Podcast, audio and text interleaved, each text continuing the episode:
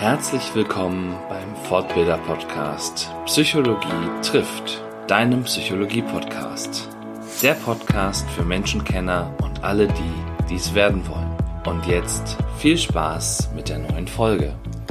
Herzlich willkommen zu Folge 10 von Psychologie trifft. Nach einer etwas längeren Pause, etwas länger als zunächst gedacht. Ich dachte, ich schaffe es doch noch zumindest letzten Freitag äh, was rauszubringen. Das ist mir leider nicht gelungen, wie ihr gemerkt habt. Also insofern heute am Sonntag Psychologie trifft Folge 10. Und heute, wie sollte es auch anders sein, mit dem Thema, über das die ganze Welt spricht, nämlich Psychologie trifft Corona.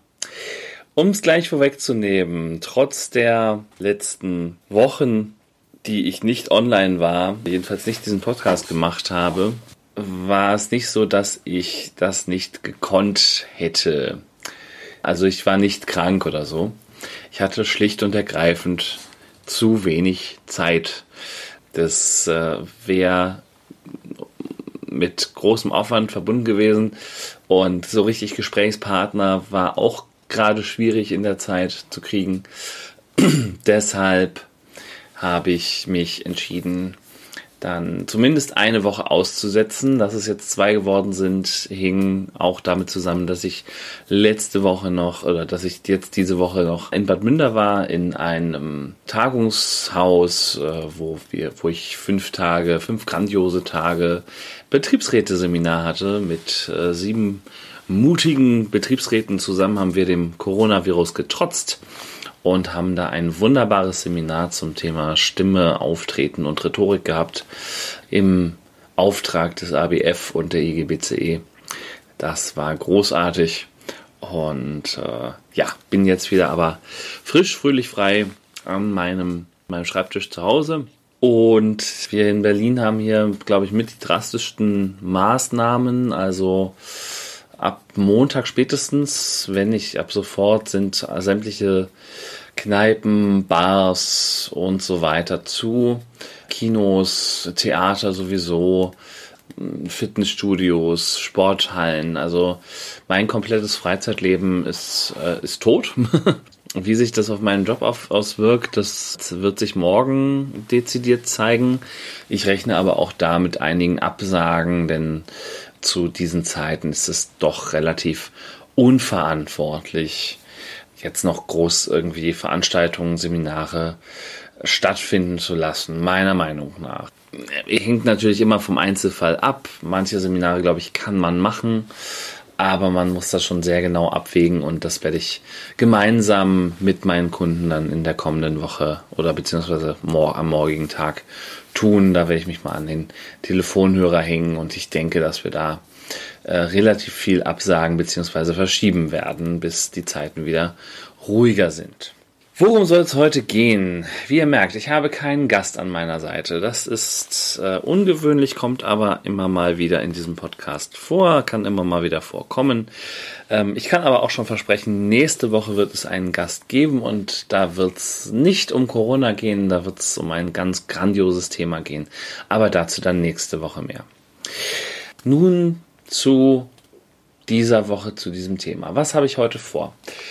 Ich möchte ein paar grundsätzliche Bemerkungen machen, so mm, Thema Schutzmaßnahmen, warum sind die, warum sind die so, wie sie sind? Weil es gibt ja immer noch Leute, die sagen, ist nur eine Grippe, das ist ja alles nicht so schlimm und so weiter und so weiter. Und äh, da das auch wieder sehr viel mit Statistik zu tun hat und leider, leider immer noch zu wenig Menschen ein äh, statistisch gutes Verständnis von verschiedenen Dingen haben, ähm, möchte ich da ein bisschen Licht ins Dunkel bringen und ein bisschen Aufklärungsarbeit betreiben, warum solche Schutzmaßnahmen denn jetzt vielleicht doch nicht so ganz übertrieben sind, wie wir das vielleicht glauben mögen. Wo wir gerade bei Übertreibungen sind, äh, was definitiv übertrieben ist, sind meines Erachtens nach die Hamsterkäufe. Auch damit möchte ich mich in dieser Folge kurz auseinandersetzen. Und dieses Thema leitet dann auch wunderbar über zum nächsten Thema, was ich so mir überlegt habe heute. Das ist mir gestern vor allen Dingen sehr stark aufgefallen. Ich kam, bekam gestern von drei unterschiedlichen Menschen in unterschiedlichen WhatsApp-Gruppen äh, eine Fake News geschickt, muss man einfach so klar sagen. Und möchte mir das auch nochmal genauer anschauen, weil diese Fake News auch wiederum ja, enttarnbar gewesen wäre, wenn man mal gründlich darüber nachdenkt. Wo, aber ne, das ist eben das Tückische bei Fake News, die wirken halt ziemlich echt häufig. Auch ich habe, auch mir ist es schon passiert, dass ich Fake News weitergeleitet habe. Und seitdem schwöre ich mir aber immer noch mehr, nochmal drauf zu gucken, Dinge nochmal kritisch zu prüfen, nochmal zu schauen, gibt es eine zweite Quelle dafür und so weiter und so weiter. Ähm, also einfach da kritisch zu sein, bevor man ohne nachzudenken Dinge weiterleitet. Das trägt da einfach nicht zum Erfolg bei. So, das soweit zu den Themen, die ich heute angehen will. Fangen wir mal mit dem ersten Thema an. Die Schutzmaßnahmen. Also, warum ist es überhaupt so wichtig, dass jetzt solche krassen Schutzmaßnahmen getroffen werden? Klaus Kleber hat das in einem ZDF-Video sehr, sehr gut in 90 Sekunden erklärt. Grundsätzlich geht es darum, dass diese Krankheit, dieses Coronavirus, einfach sehr, sehr, sehr ansteckend ist. Man stelle sich mal vor, so ein Grippekranker, der legt sich dann halt, wenn er grippekrank ist, zu Hause ins Bett der hat auch Symptome, deshalb legt er sich dann ja zu Hause ins Bett, steckt dementsprechend auch nicht so viele Leute an. So ein Grippekranker steckt vielleicht so einen anderen an. So, wenn das Virus Glück hat, so aus der Sicht des Virus mal gesprochen. Beim Coronavirus ist ja das Gemeine, dass viele Leute gar nicht merken, dass sie es in sich tragen oder haben. Zum Beispiel kleine Kinder oder junge Leute ich theoretisch, ich habe auch gerade so ein kleines Kratzen im Hals, was aber nicht weiter schlimm ist und äh, muss auch ab und an mal niesen. so, da war es wieder. Ähm, das heißt aber noch lange nicht, dass ich Corona habe. Ein weiteres Symptom für Corona wäre hohes Fieber.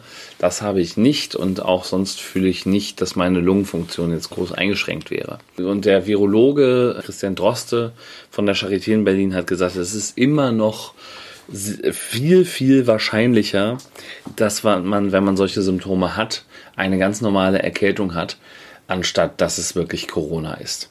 Also, warum überhaupt Schutzmaßnahmen, wenn so wenige Leute betroffen sind?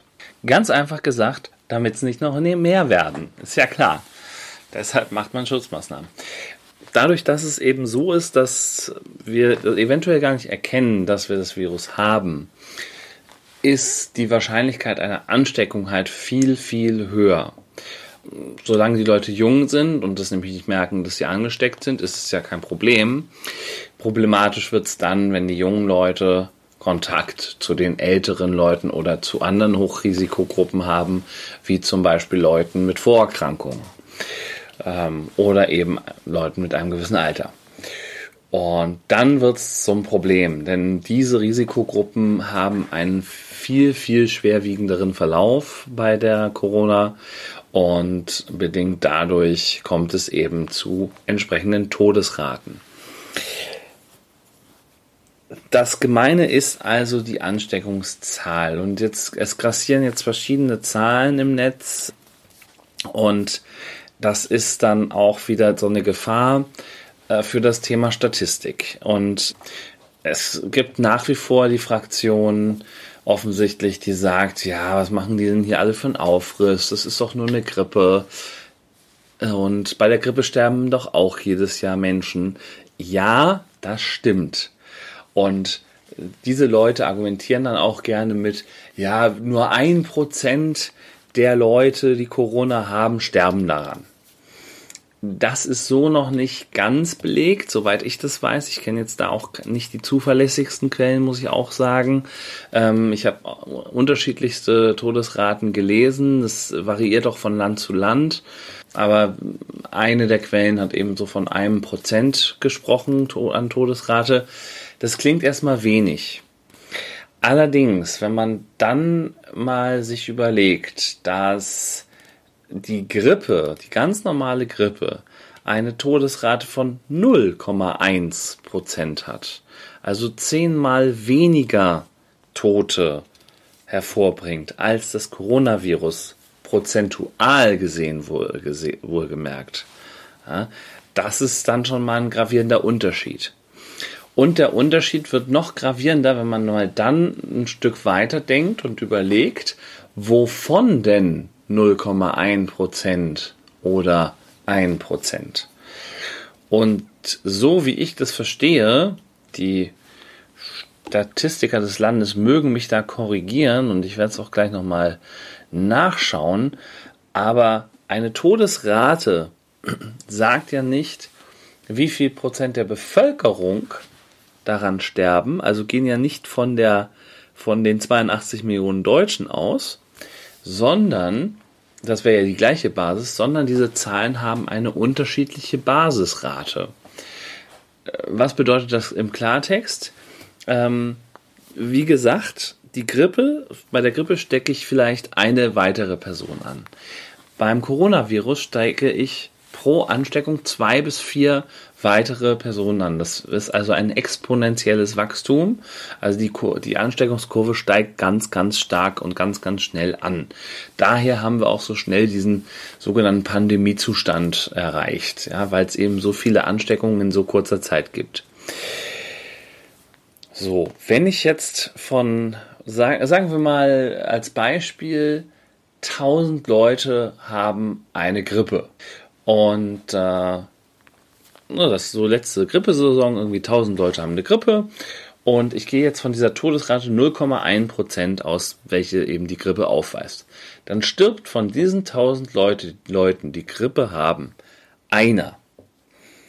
Beim Coronavirus ist aber das Problem, das haben dann nicht 1000 Leute, sondern das haben vielleicht 10.000 Leute nach einer gewissen Zeit, weil es eben viel schneller sich ausbreitet.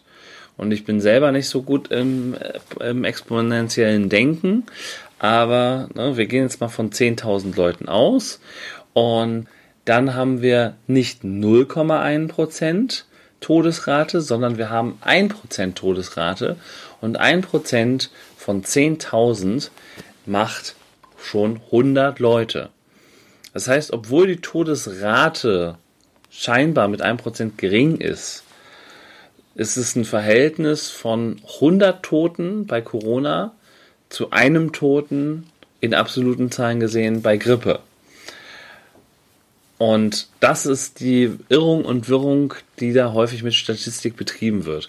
Also man muss immer aufpassen, wenn in Prozentzahlen gesprochen wird, ja gut, Prozentzahl schön und gut, aber wie hoch ist denn die Basisrate und was macht das in absoluten Zahlen aus? Da, kann, da gibt's hunderte Tricks, wie man da eben tricksen kann und Dinge in seinem Sinne darstellen kann. Ne? Man kann sagen, ja, Corona hat nur eine Todesrate von 1%, das ist keine Bedrohung. Wenn ich das in eine Zeitung schreibe, dann äh, kann das sehr beruhigend wirken auf manche und dass die sich denken, ach, auf 1%, einer von 100 Leuten, das ist ja jetzt nicht so viel. Ja, stimmt aber ich weiß halt nicht, wie viele hundert Leute erkrankt sind. So, was ist die Basis? Das ist also immer die erste Frage, die ich mir stellen muss. Von was ein Prozent?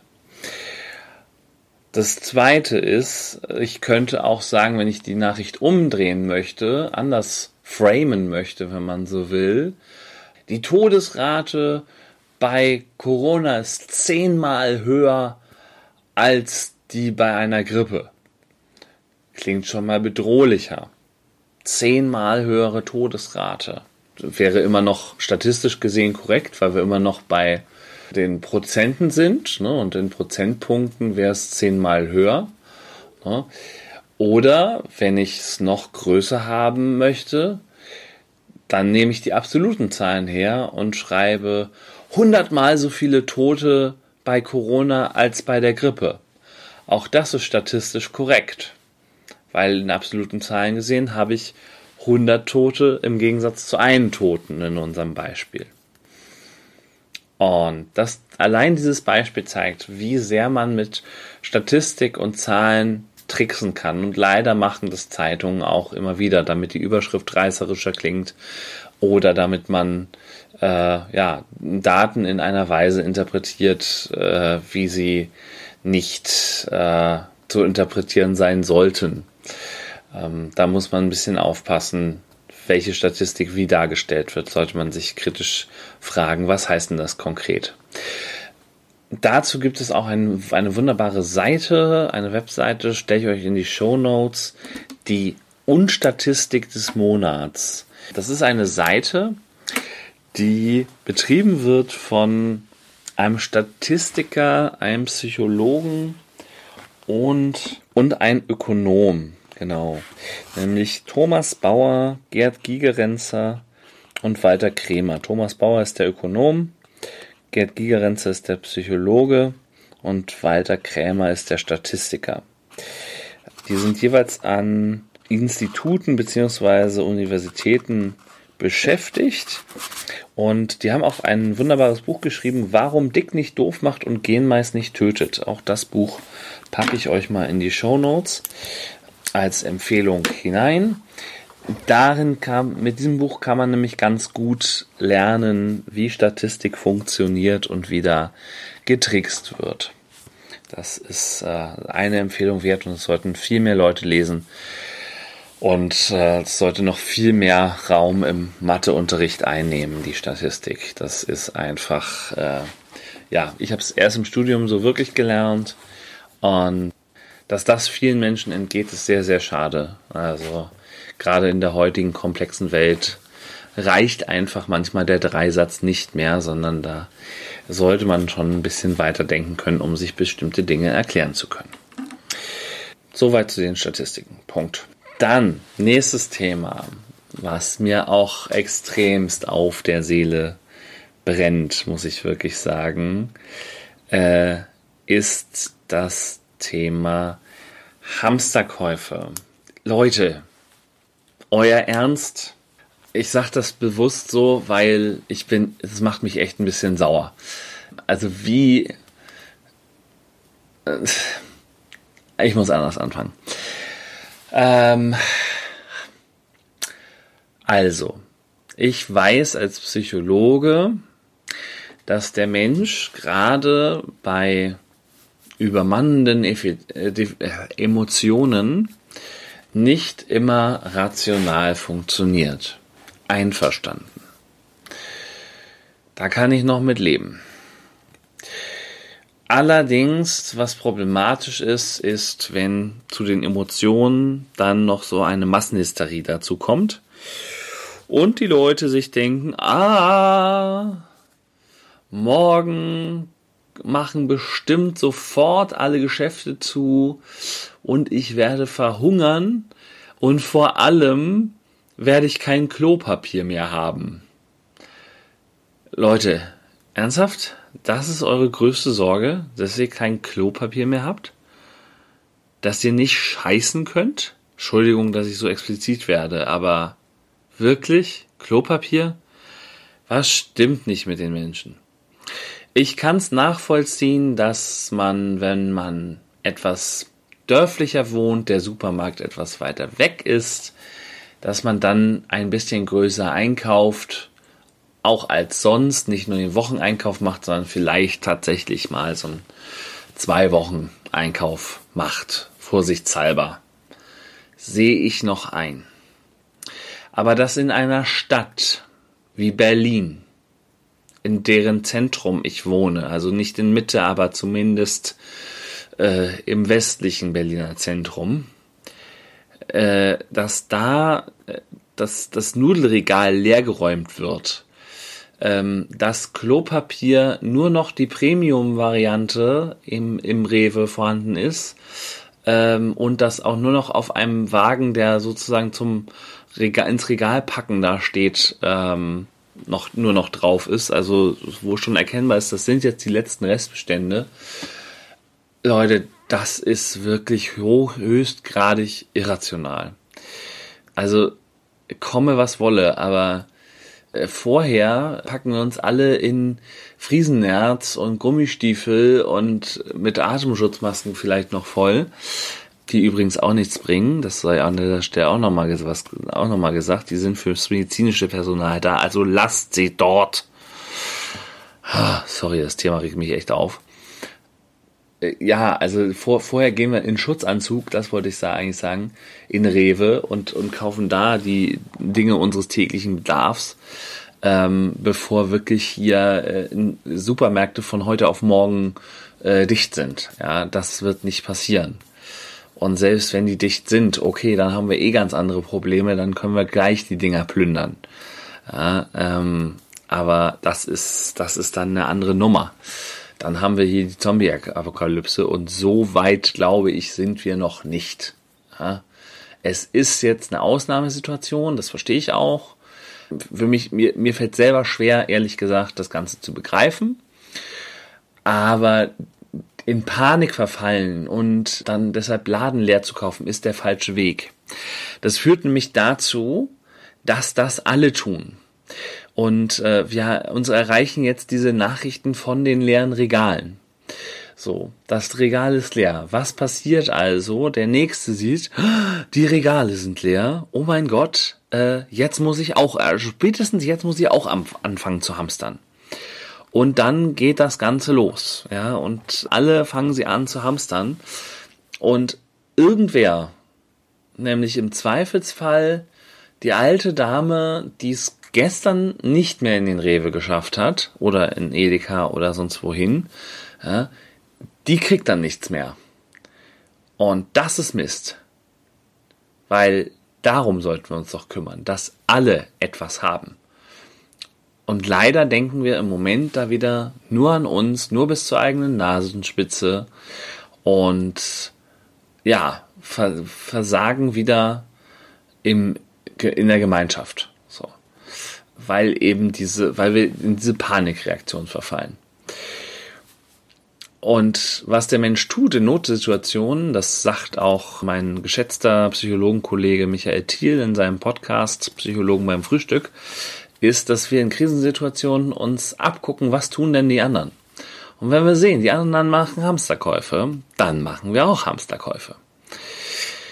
Ich konnte mich noch erfolgreich dagegen wehren, selbst äh, zu hamstern, muss ich ehrlich sagen. Ich, meine Vorräte reichen vielleicht bis übermorgen. Ähm, so ungefähr, ja, würde ich mal schätzen. Danach gehe ich wieder einkaufen. Und ich bin ziemlich überzeugt davon, dass ich auch übermorgen noch einkaufen kann. Das ist so. Und ja, okay, selbst wenn nicht, ich habe zwei, drei Freunde, die mir auch gesagt haben, also zur Not, wir, bei uns gibt's was, so. Also es, es, wir werden hier nicht verhungern, ja. Also vor allem hier in Deutschland. Und wenn doch drei Wochen, glaube ich, kann man locker ohne Essen auskommen. Da reicht das Wasser aus der Leitung. Gut, wenn das verseucht ist, haben wir natürlich ein Problem, aber auch so weit sind wir noch lange nicht. Ja? Also in diesem Sinne, keine Panik, sondern einfach mal durchatmen und den Verstand entscheiden lassen. Das hilft schon mal bei vielen Dingen. Unter anderem auch beim Thema Fake News, was mich zum nächsten und letzten Punkt äh, in diesem Podcast heute führt. Warum muss ich in, in Bezug auf Corona von Fake News sprechen? Mich hat gestern über verschiedene Kanäle, muss ich zur Verteidigung der Sender sagen, eine Sprachnachricht erreicht. Die Sprachnachricht war immer dieselbe, also nehme ich an, jedenfalls ich habe mir die, äh, die zweite und dritte habe ich mir nicht mehr komplett angehört, weil sich der Anfang schon so ähnelte, dass äh, es wahrscheinlich dieselbe war. Ähm, und ich wette, viele von euch haben sie vielleicht auch schon bekommen. Es geht dabei darum, dass angeblich eine Mutter, eine andere Mutter davor warnt, Ibuprofen zu nehmen, weil angeblich eine Freundin dieser Mutter, die die Sprachnachricht spricht, in der Uniklinik in Wien arbeiten würde. Und die hätten festgestellt, dass in Italien die Corona-Fälle, die auch tödlich waren oder tödlich verlaufen sind, vor allem Ibuprofen genommen haben. Und dann hätte man im Labor getestet, dass äh, und also hätte man den Virus mit Ibuprofen zusammengebracht und hätte festgestellt, dass Ibuprofen die Ausbreitung des Virus oder die äh, den, den Virus nicht hemmt, sondern eher verstärkt. So, das war im, im Wesentlichen die Sprachnachricht. Und ach so, genau, noch ein wichtiger Punkt für, dafür, dass es auch Fake News, dass die Fake News sich auch verbreiten können. Äh, das sei nicht offiziell, weil man hätte noch nicht genügend Daten und äh, dass das auch einer Klage der Pharmaindustrie standhalten würde und deshalb wird das nur inoffiziell weitergegeben mit der Bitte um Weiterverbreitung. Wenn ich sowas schon höre, dann werde ich schon wirklich sauer, weil wenn Dinge nicht offiziell gemacht werden, die aus wissenschaftlichen Zusammenhängen stammen, dann hat das einen Grund, nämlich, wie die Nachricht ja auch sagt, dass es wahrscheinlich noch nicht genügend Daten gibt.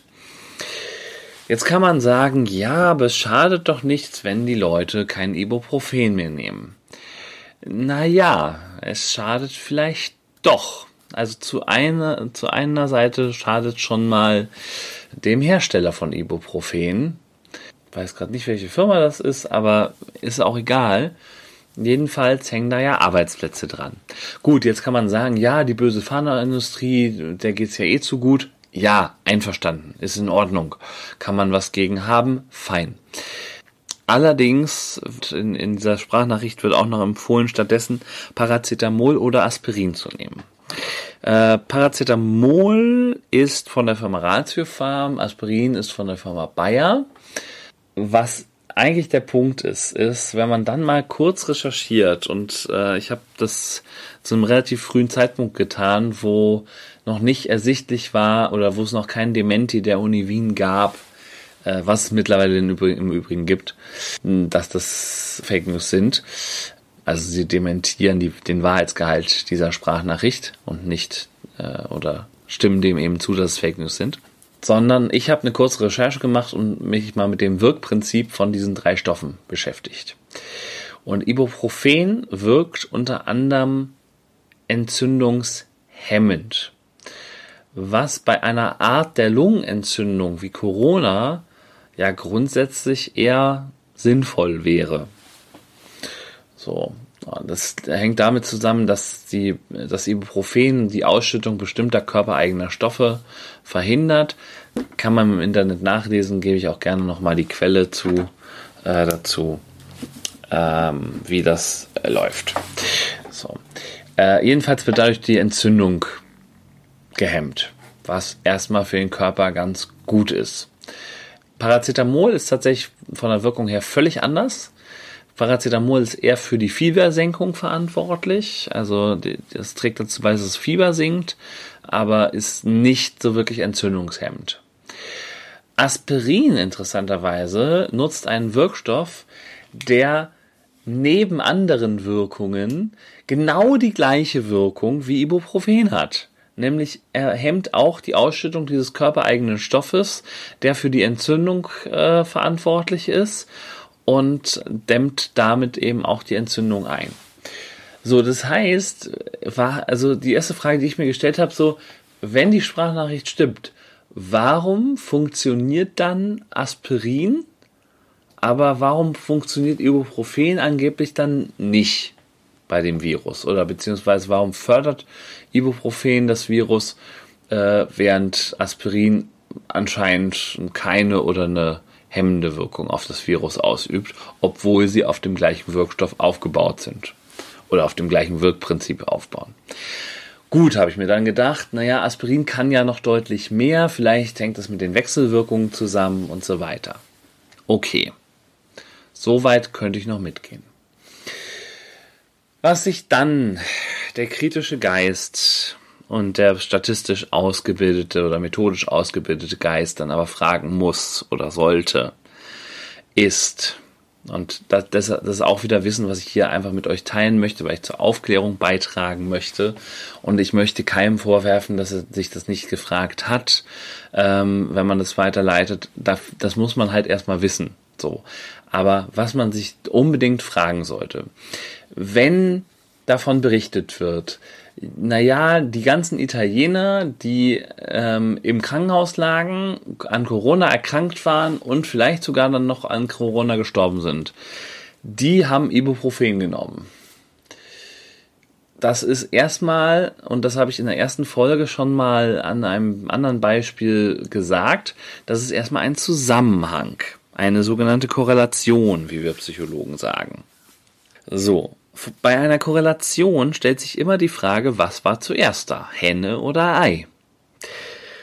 Und ich weiß nicht, wie ihr das macht, aber, aber ich nehme nur Schmerztabletten, wenn ich Schmerzen habe oder eben krank bin.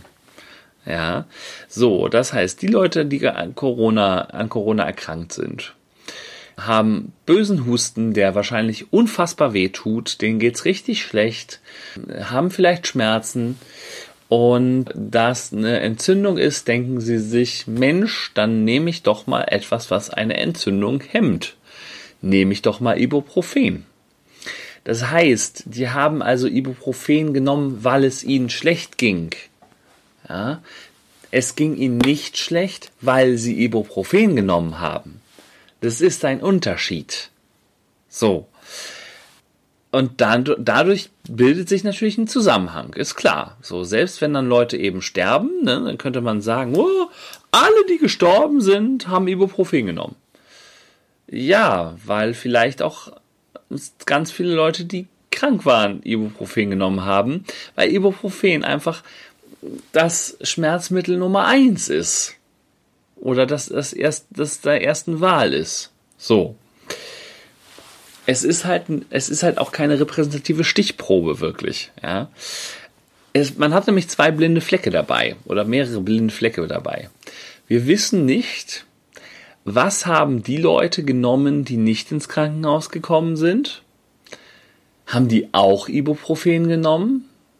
Das würde Ibuprofen eindeutig entlasten als Täter, ja, weil wir wissen, das Virus wirkt einfach bei jedem Menschen unterschiedlich. So, und dann ist das der Unterschied und nicht, der Unterschied liegt dann nicht in der Medikation. Auffällig wäre es halt dann, wenn nur Menschen, die zum Beispiel Paracetamol genommen haben oder Aspirin genommen haben, wenn die alle nicht in der Klinik gelandet wären. Darüber schweigt sich diese Sprachnachricht aber komplett aus, weil ihr natürlich, auch das könnte man noch nachvollziehen, darüber keine Daten vorliegen, weil sie hat es ja nur vom Hörensagen gehört. Ja, aber allein darf, dass diese Daten fehlen, macht, also würde, das würde bei mir schon dazu führen, dass ich solche Nachrichten nicht weiterleite. Ja, und selbst die Aussage, ja, die haben im Labor äh, Ibuprofen mit dem Virus zusammengebracht und das fördert das Virus eher.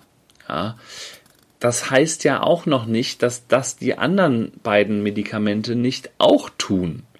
Das wird nämlich in der Sprachnachricht nicht erwähnt, ob äh, diese anderen beiden äh, Medikamente mit dem Virus auch mal zusammengetan worden sind.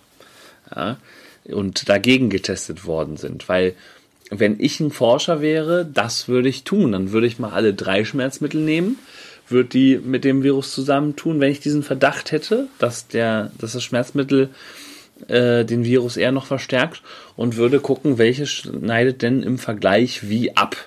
Ja, das ist, wäre so mein methodisches Vorgehen. Und gleichzeitig müsste man natürlich noch eine Probe als Kontrollgruppe haben, die komplett unbehandelt, also jen, jenseits der Schmerzmittel, sondern einfach unbehandelt oder mit einem Placebo äh, operiert äh, hat. Ja, so und da merkt man schon, für solche Studien braucht es Zeit. Jetzt kann man sagen, ja, Zeit haben wir ja nicht. Ja, stimmt.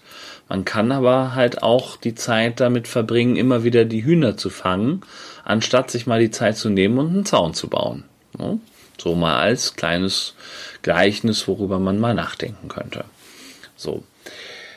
Also, Fakt ist, es gibt keine gesicherte wissenschaftliche Erkenntnis, dass Ibuprofen Corona schlimmer macht. Im Gegenteil.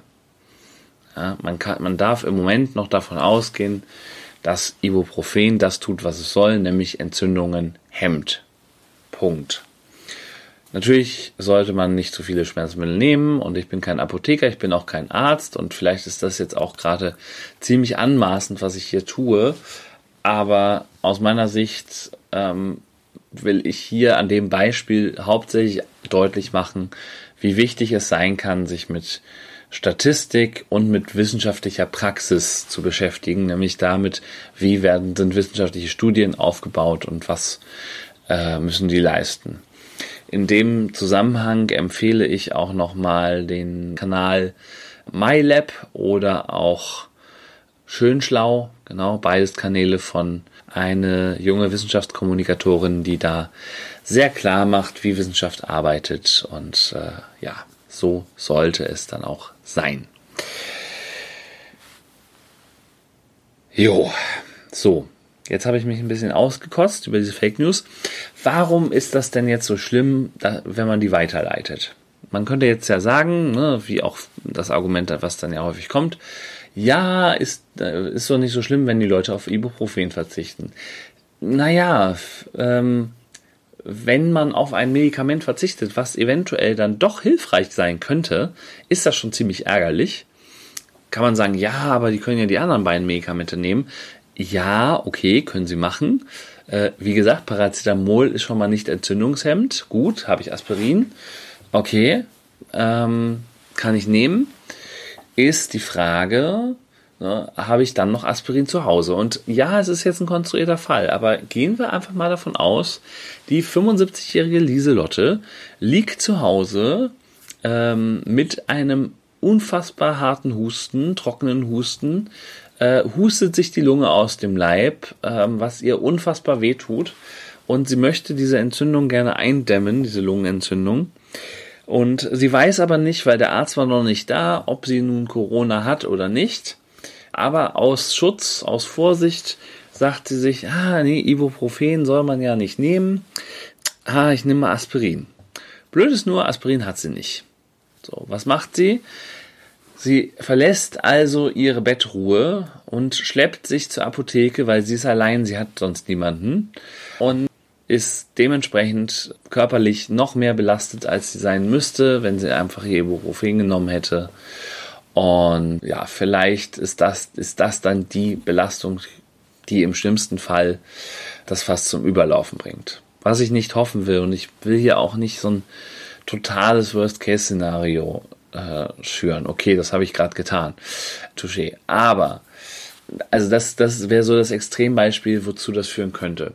Wozu es aber auf jeden Fall führt, ist, dass die Unsicherheit und die potenzielle Panik der ganzen Gesellschaft mit solchen Fake News steigt.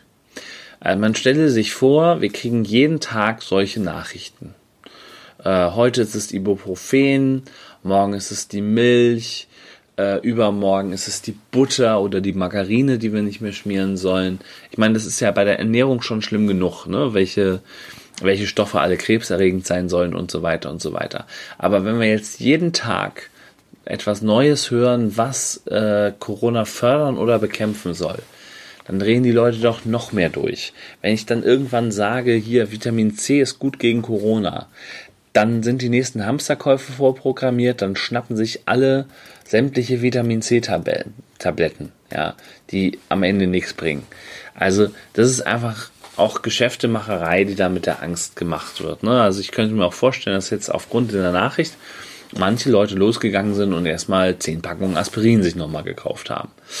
Ne, solche Leute gibt's ja auch. Und ne, dann kriegt der andere, der dann wirklich Kopfschmerzen hat, geht in die Apotheke und bekommt kein Aspirin mehr.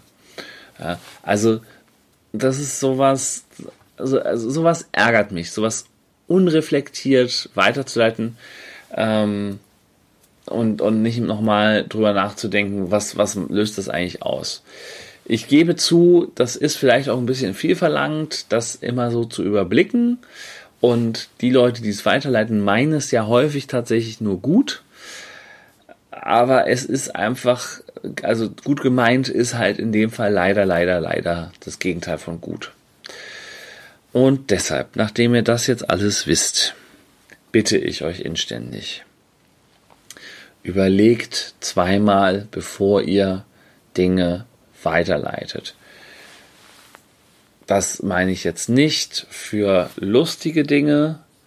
Ja, also ich lache gerne über, über witzige Videos oder ähnliches, ja. Aber äh, ansonsten, also was so, so News betrifft oder wissenschaftliche Erkenntnisse, einmal, wenigstens einmal googeln, ob es schon irgendwo einen Eintrag dazu gibt oder ob es vielleicht ein Fake ist. Einfach mal die entscheidende Botschaft und dann Fake Fragezeichen bei Google eingeben und meistens weiß Google dann schon, ob es ein Fake ist oder nicht. Und wenn es ein Fake ist, bitte, bitte, bitte nicht weiterleiten oder ihn öffentlich teilen mit dem Hinweis, Achtung, dieser Fake geht gerade rum, lasst euch davon nicht beirren, liebe Freunde. Damit äh, erweist ihr der Gesellschaft einen wesentlich größeren Dienst, anstatt dass ihr Dinge ungefragt und unreflektiert weiter verbreitet, die dann am Ende mehr Schaden als Nutzen anrichten. Ja, soweit soll es das für heute gewesen sein. Ähm, ich kann sagen, wir leben in historischen Zeiten.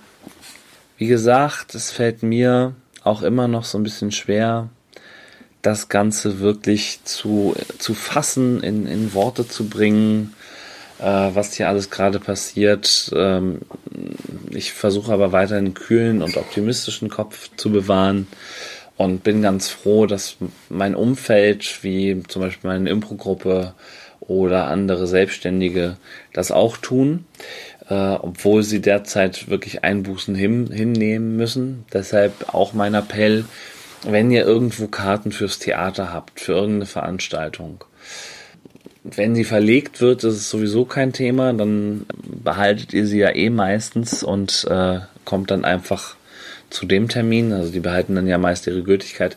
Wenn aber Veranstaltungen abgesagt werden, überlegt euch, ob ihr unbedingt das Geld braucht oder und euch das zurückerstatten lassen müsst oder ob ihr vielleicht einfach sagt, komm, egal, ist zwar ärgerlich, aber das Theater, das braucht gerade das Geld dringender, damit es überleben kann. Denn wir wissen nicht, wie lange diese Krise noch gehen wird. Und von daher können die Kulturschaffenden in dieser Republik, glaube ich, gerade jede Unterstützung gebrauchen. Und äh, wenn man dann so einen Ticketpreis einfach mal bei denen belässt, dann tut euch das nicht so sehr weh und ihr habt was Gutes getan dafür, dass die weiter existieren können und ihr weiter äh, unterhalten werden könnt in den kommenden Jahren. Also das ist so mein abschließender Appell. Bleibt ruhig, bleibt optimistisch, fördert die freischaffenden Künste und überhaupt die Freiberufler. Ähm, habt ein Herz für eure Selbstständigen im, im Umkreis. Kümmert euch um eure Mitmenschen. Überlegt mal, ob ihr ähm, für ältere Damen oder Herren im Umkreis einkaufen gehen könnt und wollt, ähm, damit die sich nicht in das Risiko begeben müssen. Und lasst uns zusammen dafür sorgen, dass diese Corona-Infektionskurve langsam, aber sicher abflacht, die zwar die Infektion zwar länger, sich über einen längeren Zeitraum hinzieht insgesamt, so bevölkerungstechnisch, aber eben nicht so ein so exponentielles Wachstum hinlegt, wie es ansonsten sein könnte. Dafür danke schon mal im Voraus und beste Grüße aus Berlin. Wie gesagt, denkt nach, bevor ihr was tut. Vielen Dank, euer Stefan. Das war der Fortbilder-Podcast Psychologie trifft. Dein Psychologie-Podcast von und mit Stefan Peters. Wenn dir der Podcast gefallen hat, freue ich mich über Likes, Shares und Bewertungen und natürlich freue ich mich auch über Kommentare. Bis zur nächsten Folge. Dein Stefan.